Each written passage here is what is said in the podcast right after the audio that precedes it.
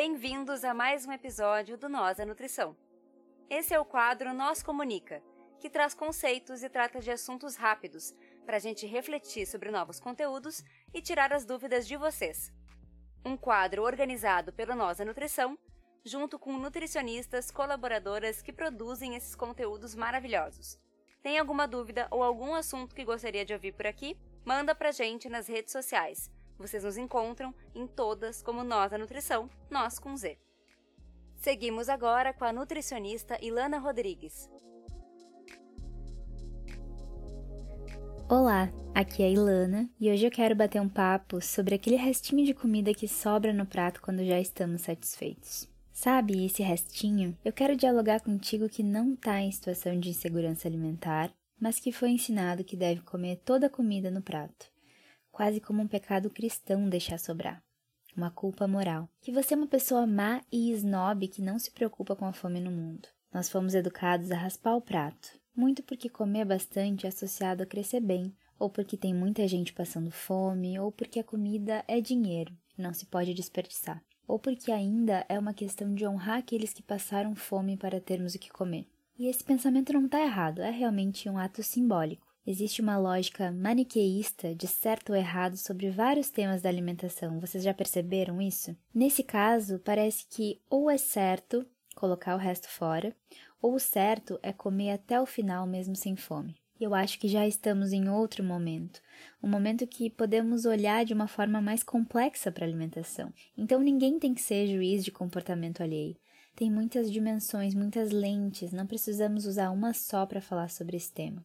Sobre a linha de chegada, não tem certo ou errado, o que faz diferença realmente é o caminho que escolhemos para chegar até lá.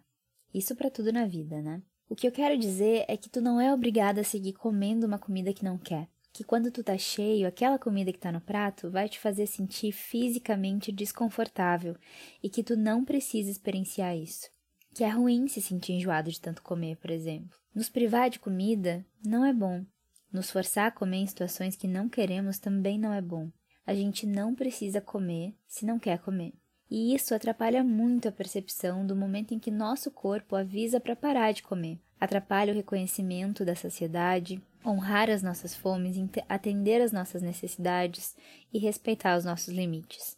Agora, isso não te exime de ter responsabilidade sobre o que você está consumindo, porque tu não está sozinho no mundo. Existe um sistema alimentar inteiro, cheio de etapas, que afeta outras pessoas, e isso precisa ser pensado. Se tu vê que sempre sobra comida no prato, bom, a gente precisa pensar um pouquinho sobre as formas de corrigir isso para evitar desperdício. Servir menos comida, colocar no prato uma quantidade de comida que é compatível com o tamanho da fome, que talvez a gente esteja superestimando em alguns momentos. Colocar o que sobra na geladeira para comer mais tarde. Tu já tinha te questionado sobre isso antes? É difícil demais desconstruir esse hábito. Tem muita gente que nunca percebeu esse comportamento. Esse é um convite para tu olhar para isso. Quando deixamos um restinho de comida no prato, estamos de fato impactando na fome no mundo? Vamos pensar juntos aqui. Tem tantas coisas que podemos fazer que são de fato potentes para o combate à fome no nível individual, coletivo, institucional e principalmente com políticas públicas, que foram elas que sim tiraram o Brasil do mapa da fome em 2014. E foi a ausência delas que também fez com que retornássemos. Como isso é feito em cada nível que tu consegue enxergar daí onde tu tá. A fome é uma questão política, é uma questão séria. Jogamos muita comida fora no Brasil. Além das perdas em diferentes etapas do sistema alimentar, tipo colheita, transporte, armazenamento, a gente tem muito desperdício, principalmente em restaurantes, hospitais, hotéis. Ou a comida vence, ou sobra nas cubas e não pode reaproveitar. E na nossa casa também é um problemão jogar comida fora. É desperdício de comida, de grana, do tempo que você gastou para adquirir, da energia que foi investida ali, da força de trabalho e tem impacto ambiental, do uso da terra, poluição e mil outras etapas que usam recursos naturais que são escassos e devem ser preservados, então não faz sentido. Mas entendam que eu não estou fazendo apologia ao desperdício aqui. Falo de valorizar o alimento e também valorizar o teu corpo. Nós não somos máquinas. Não precisamos estocar comida para mais tarde. Temos subjetividade, temos limites, a nossa fome tem contorno. Não vamos automatizar essa sobrinha, vamos entender ela. Como foi na tua casa? Tu já te perguntou por que tem que raspar o prato? Ou o que tem por trás disso? Às vezes esconde uma vivência de privação muito grande do indivíduo, do contexto e mesmo transgeracional, das pessoas que não tiveram condições de se alimentar de uma forma regular e com qualidade, que passaram ou que estão em insegurança alimentar. Tem espaço para outros cuidados na tua alimentação? Ser consciente em vários aspectos é valioso. Você pode se aprofundar com o tema do impacto ambiental, com a distribuição de alimentos, com a desigualdade social, com votar em candidatos políticos que têm essa pauta, que se preocupam com a erradicação da fome e com a promoção da segurança alimentar. Ser consciente também é olhar para o que é automático e sem sentido, pensar por que isso ocupa esse lugar, qual a razão de ser, Consciência alimentar é se conectar com o que o nosso corpo precisa, é desfazer narrativas automáticas. A gente nasce com nossos sinais de fome e saciedade preservados, mas a gente vai perdendo isso ao longo do tempo, muito por esse tipo de regulação externa que naturalmente alguém adulto e responsável na nossa infância fazia. Fazia sentido lá no passado. E hoje ainda faz sentido? Podemos criar uma nova geração. Podemos criar nossos filhos diferentes de mostrar para eles que eles podem decidir sobre a quantidade de comida que querem, que podemos criá-los de modo que eles identifiquem o tamanho da sua fome, que eles se sirvam sempre que possível e que eles se envolvam com a comida, que parem de comer quando não querem mais. Vamos direcionar essa preocupação no nosso comer para outro lugar, para um lugar que de fato faça sentido e tenha impacto? A gente já tem tantos motivos para se culpar, vamos desfazer esse policial interno aí.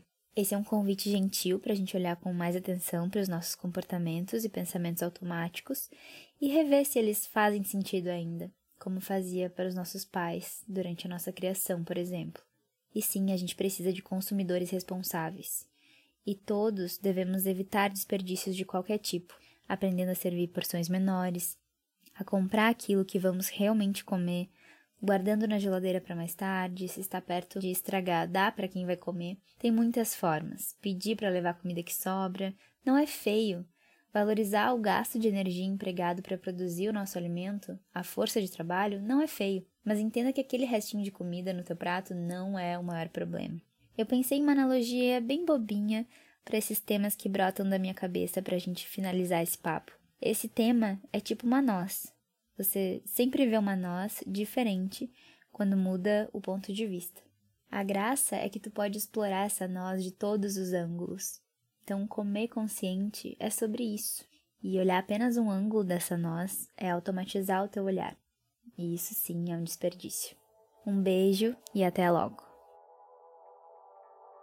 Então é isso, pessoal. Esse foi mais um episódio do Nosso Comunica, o nosso novo projeto com essas nutris maravilhindas, maravilhosas, fantásticas. Vocês podem entrar em contato com elas pelas arrobas que a gente está deixando na descrição de cada episódio ou até mesmo nas redes sociais. E vocês podem entrar em contato conosco por arroba nós da nutrição, nós com Z em todas as redes sociais ou por contato arroba nósdanutrição.com.br.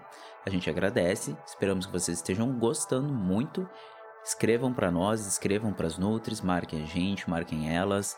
E é isso aí. Abração. Tchau, tchau.